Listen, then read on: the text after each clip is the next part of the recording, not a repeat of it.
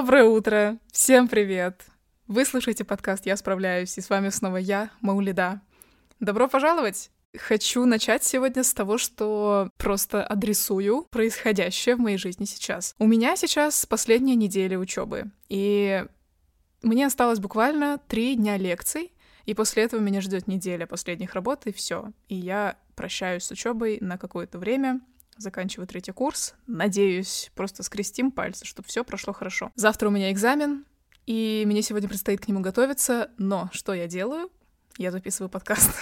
Знаете что? Я хочу с вами поговорить до того, как все станет слишком затяжным и слишком стрессующим для меня. Я хочу хорошо провести время с вами здесь, записывая выпуск, до того, как я перешагну черту из более-менее поддерживаемого состояния в состояние, где хаос превалирует. И глядя на мое расписание ближайшие полторы недели, хаос, скорее всего, будет превалировать. Последняя моя неделя прошла как-то очень странно. Последние недели учебы даются сложно, потому что каждую неделю ты просыпаешься, смотришь на календарь и думаешь, о, осталось две недели. И с этими мыслями, что осталось две недели, ты как будто бы живешь полтора месяца. У меня уже полтора месяца осталось две недели до учебы. Я не знаю, как это работает, но почему-то это так работает. Сегодняшний наш выпуск называется Would you rather?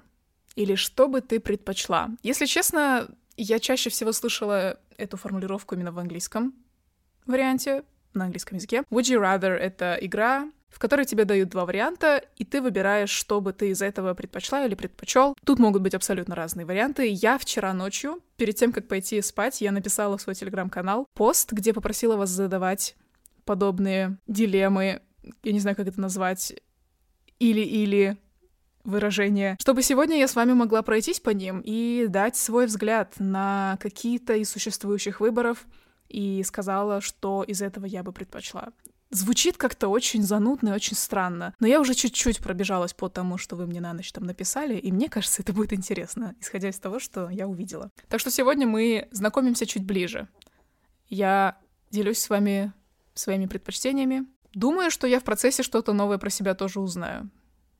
Почему-то у меня такое подозрение сегодня. Я, кстати, поняла, что мы давно с вами по фаворитам не пробегались. Как-то все это отходило на задний план. Возможно, это было нужно, чтобы со свежей головой сюда прийти. Так вот, фаворит моей последней недели, даже, наверное, последних двух недель.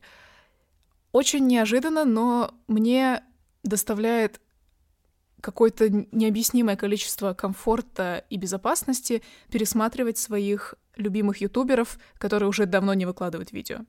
У меня несколько есть таких людей, которые вели канал когда-то активно, мне нравились их видео, и теперь они перестали выкладывать. Я просто зависаю в последнее время на Ютубе, смотрю видео этих креаторов и вспоминаю, какими были простыми времена когда они записывали видео, типа 4 года, 5 лет назад, 6 лет назад. Я говорю, это приносит мне какое-то невероятное ощущение комфорта. Всегда, когда оглядываешься назад, кажется, что времена были проще. Даже сейчас, когда оглядываешься во времена карантина, у многих как будто возникает чувство, что вот на карантине в 2020 году все было, все было проще, все было как-то понятнее. Я думаю, что у этого есть объяснение что мы как бы проживаем какой-то период, знаем, как там было, и оглядываясь назад, мы можем более уверенно судить о том, как мы тогда себя чувствовали. Из-за того, что как раз-таки мы знаем, как потом все развернулось, как развернулись события, мы знаем, что все, ну, плюс-минус было окей, да, у нас есть представление о том, как было тогда. А жить настоящим немножко страшно, потому что ты не знаешь, как дальше все будет разворачиваться, у тебя нет представления о том, куда все ведет. И поэтому я думаю, что нам чаще кажется, что в настоящем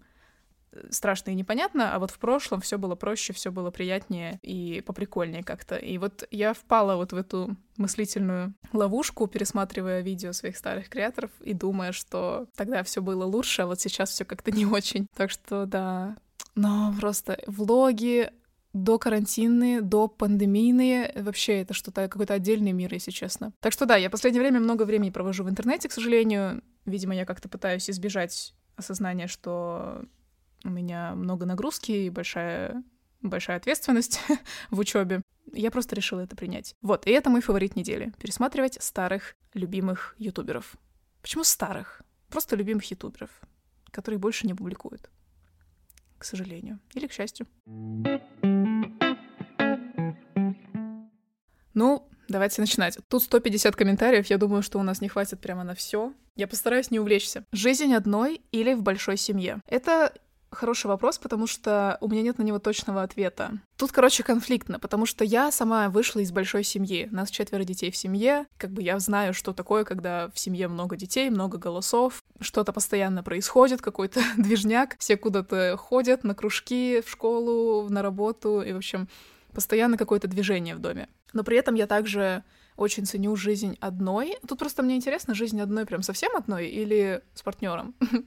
Просто это то, что сейчас у меня, например, происходит. Нас двое, я и Тима, и Крошек, и нам очень хорошо вместе живется. А жить в большой семье просто это очень сложно вообще, когда много членов семьи. Как бы это весело ни казалось, и как бы не выглядели большие такие семьи, мне почему-то кажется, что в долгосрочке, исходя из моего характера, в частности, мне проще жить в своей маленькой как бы семье. То есть иметь партнера, например, парня и питомца, например. Сейчас мне так кажется комфортным. Не уверена, что я хотела бы прям большую семью в будущем, имеется в виду, что я там хотела бы много детей. Мне кажется, я пока не вижу себя многодетной матерью. Но, скажу так, мне нравится на праздники и по каким-то особенным случаям собираться с семьей чтобы там было побольше людей, чем обычно. Дяди, тети, родители, двоюродные братья, сестры. Это весело. Но это весело из раза в раз. Я люблю свою семью. Я, к сожалению, очень редко сейчас вижусь со своими дальними родственниками. Любовь без денег или богатое одиночество?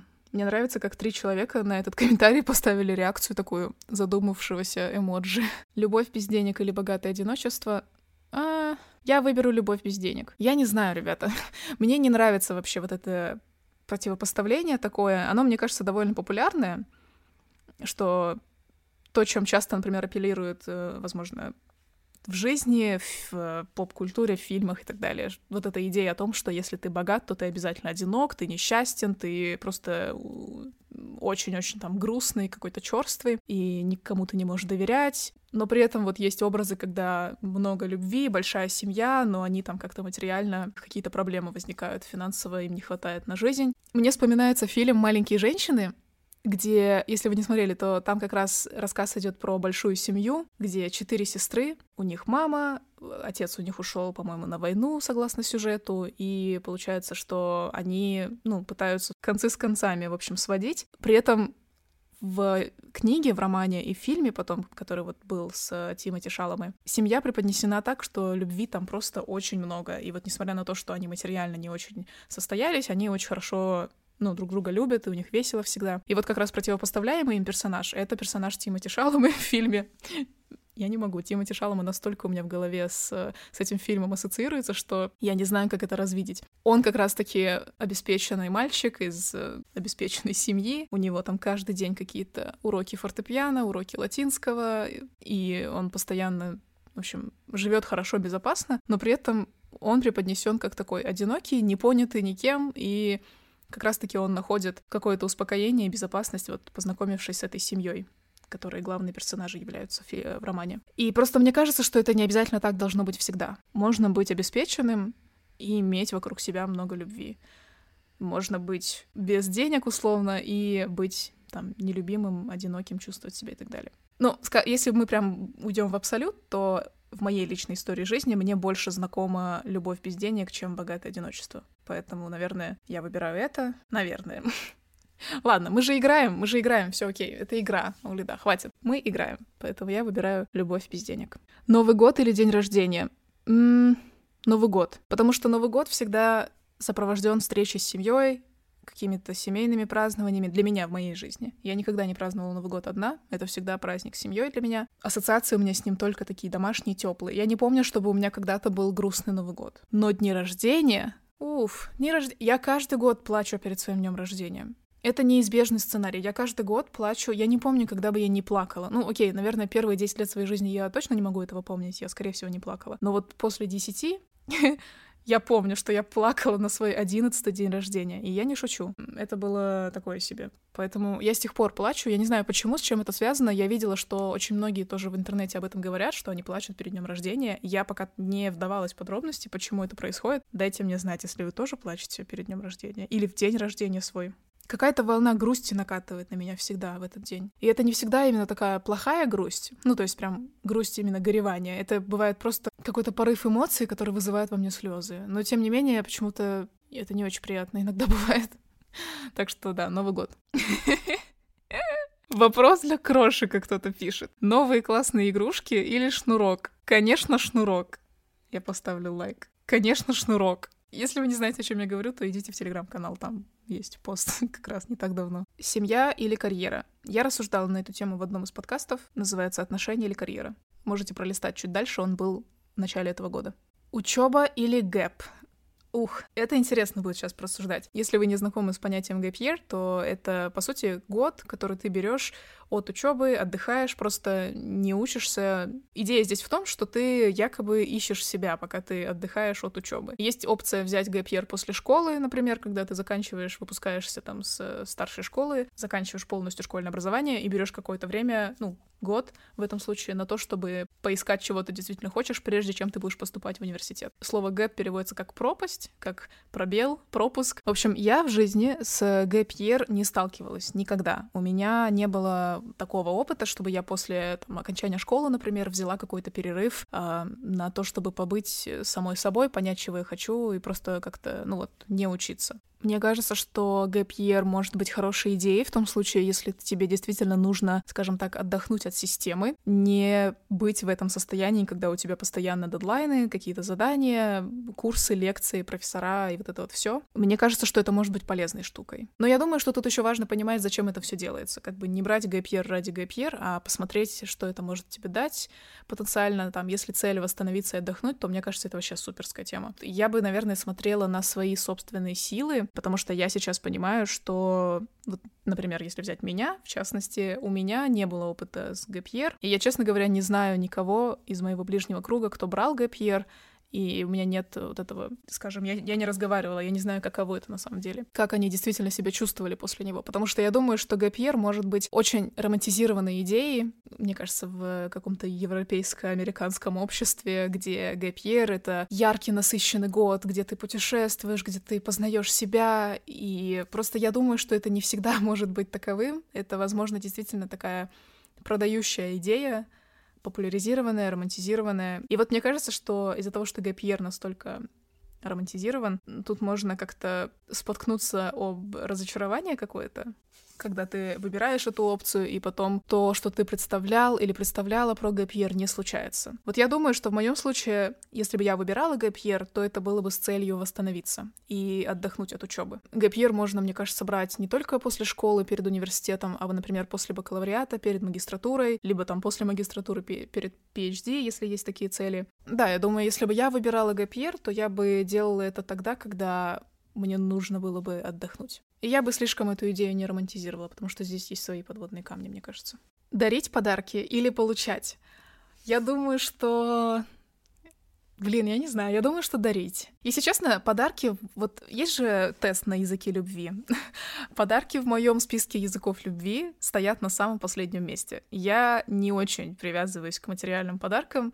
Мне приятно, когда кто-то мне оказывает внимание, но я не сказать, что прям ставлю это в главе всех приоритетов. Меня, конечно, радуют подарки, но не могу сказать, что для меня это прям что-то очень такое вот важное, без чего я бы не смогла. Но при этом мне нравится слушать людей, о чем они говорят, подцеплять какие-то моменты из их речи и придумывать подарки под вот эти их потребности.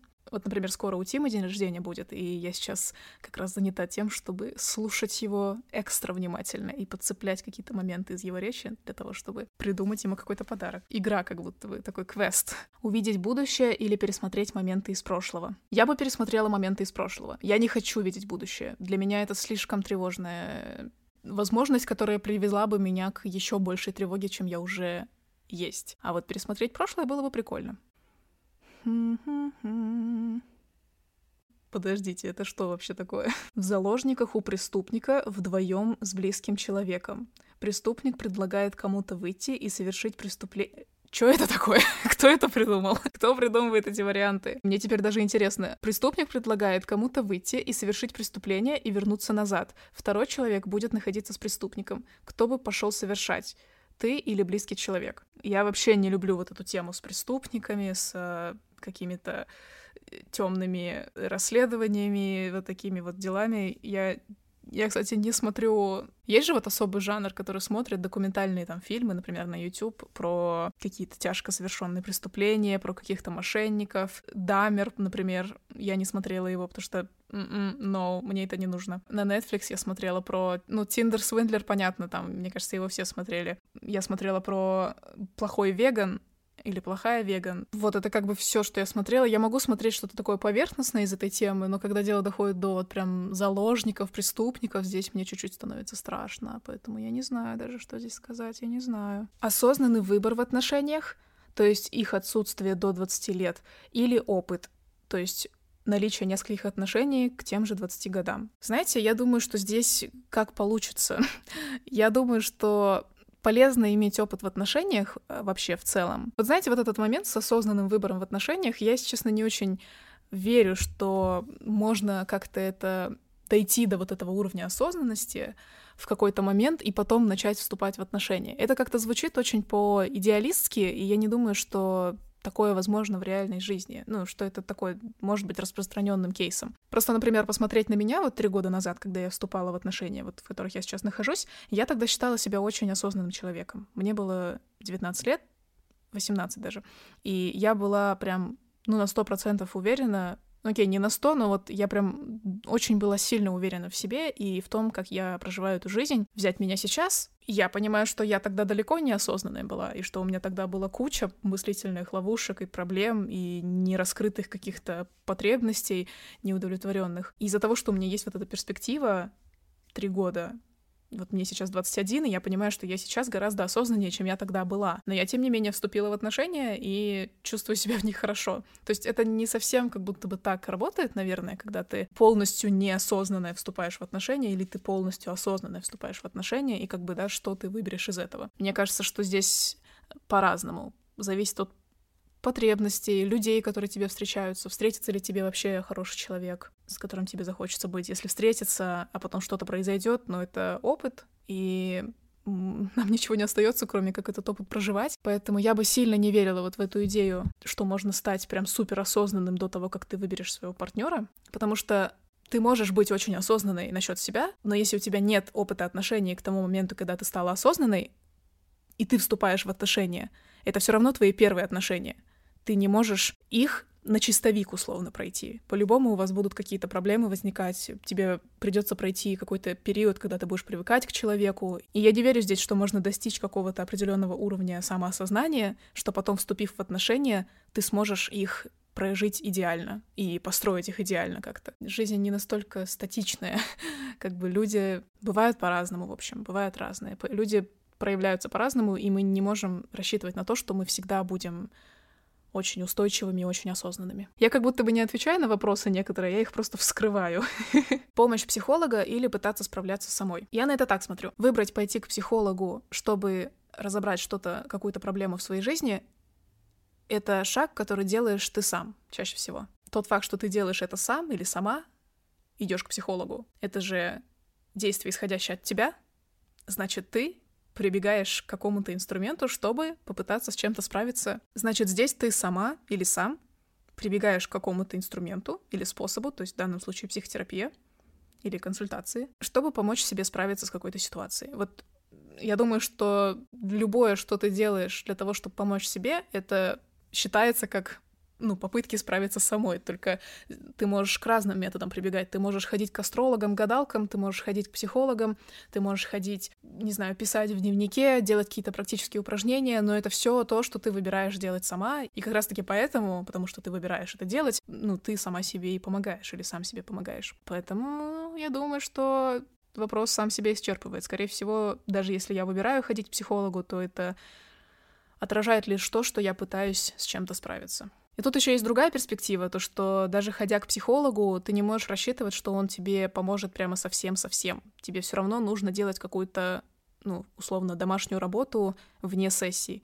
То, чем я, например, занимаюсь сейчас, я посещаю сессии каждую неделю, и помимо этого у меня есть, например, дневник, в который я пишу свои мысли. Я веду дневник эмоций сейчас, это тоже отдельная э, задание, которое у меня есть, я его уже больше месяца веду. То есть мне все равно здесь нужно применять какие-то способы и делать какие-то практики, ну, чтобы изменения были видны и чтобы работа с психологом была эффективной. Психолог здесь не может сам за меня все решить или сама за меня все решить. Это работает в купе совместно. Остаться жить в Казахстане или переехать в другую страну, имеется в виду на ПМЖ. Я не знаю, мне кажется, я очень долго в своей голове раздувала идею, что мне нужно переехать. Я как-то очень размусоливала ее, я в нее верила, я думала, что вот, мне здесь не место, мне нужно уехать, я не чувствую себя частью местного сообщества, я, в общем, какая-то вся оторванная от реальности. Сейчас я понимаю просто, что я уже достаточно социализировалась здесь, в Астане, вот в Алматы даже, ну, то есть в моей стране. Мне местное общество понятно, я до сих пор еще делаю какую-то работу над тем, чтобы погрузиться в жизнь вообще местного общества, понимать вообще, в каком состоянии Казахстан, какие мысли у местных людей. И у меня сейчас такой период, когда я больше хочу узнавать про свою страну. Насчет переезда и ПМЖ, я думаю, что я бы все-таки хотела попробовать, как опыт просто. Не уверена насчет продолжительности. Я думаю, что большой темой для меня в этом вопросе было, обрету ли я счастье в другой стране, могу ли я стать еще более счастливой, чем я здесь есть, уже в своей стране? И может ли такое быть, что если я останусь в Казахстане, например, у меня будет менее какая-то качественная и хорошая жизнь, чем если бы я переехала? Потому что мне кажется, что мне с детства говорили, что ну и как-то вот нарратив такой был вокруг меня, что здесь не очень хорошо, а вот за границей всегда хорошо. И я думаю, что мы часто тоже так можем впадать в такие обсуждения, что вот, а какой-нибудь Финляндии там образование самое лучшее в мире, а вот а в какой-нибудь там Швейцарии на улицах так чисто, да даже здесь местные дороги с этим не сравнятся. Я сейчас стала на это смотреть чуть более критически и думаю, что... Вернее, я стала больше... даже обучаясь на социолога, я понимаю сейчас, что проблемы корневые, они есть везде. Как минимум, мы все сейчас погружены в капитализм и в культуру потребления. Наши ценности как-то смещены на на что-то другое, на, на что-то, что портит экологию, на что-то, что портит наше ментальное состояние, к сожалению. Поэтому, учитывая, что я это вижу так, что как бы везде есть какие-то свои универсальные проблемы, но при этом объективно жизнь, обустройство жизни, там, допустим, общественный транспорт или те же самые дороги, они в какой-то стране могут быть лучше. Просто вопрос, так ли это для меня важно, и если я, например, остаюсь в Казахстане, где где-то я могу увидеть какие-то проблемы, каково мне с этими проблемами? В конечном счете, я думаю, что счастливо можно жить тогда, когда у тебя есть своя жизнь, которую ты наполняешь чем-то. Если как-то подытожить здесь, то я думаю, что я для себя сейчас вижу, что я могу вполне хорошую жизнь проживать вне зависимости от того, перееду я или нет у меня есть близкие люди, которые меня любят и которых я люблю. Образование я получаю сейчас, и я могу как опцию продолжать просто это образование получать. У меня есть э, уже какие-то зачатки в подкастинге, в блогинге, которые я тоже могу продолжать. И до тех пор, пока я еще чувствую себя безопасно в стране, вот мне кажется, что здесь, в принципе, можно жить. Дом у моря или в лесу?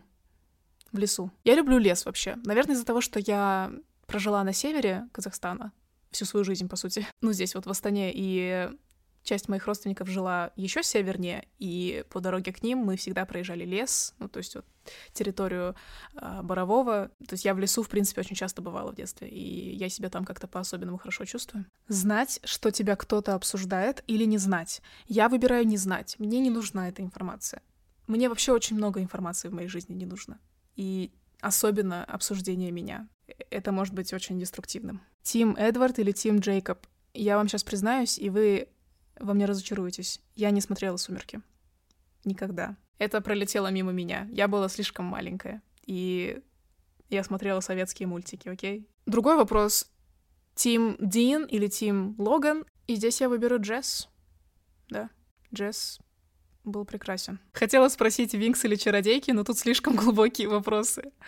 О, я выбираю Винкс, наверное. Я больше смотрела Винкс, но у меня был журнал, по-моему, с чародейками, и я их тоже немножко смотрела. Мне просто... Я никогда не могла найти себе персонажа. Короче, я вам сейчас скажу, сейчас.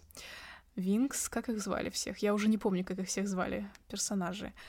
В общем, нас было три сестры в детстве, и мы играли, ну, мы разыгрывали роли каждый, каждого из персонажей, как во вселенной Винкс, так и во вселенной Чародея. И вот среди Винкс я была... Почему-то я была всегда, ну, в принципе, наверное, очевидно, я всегда среди всех персонажей была той, которая имеет азиатскую внешность. То есть Винкс это была, по-моему, Муза ее звали, она Ну да, она занималась музыкой.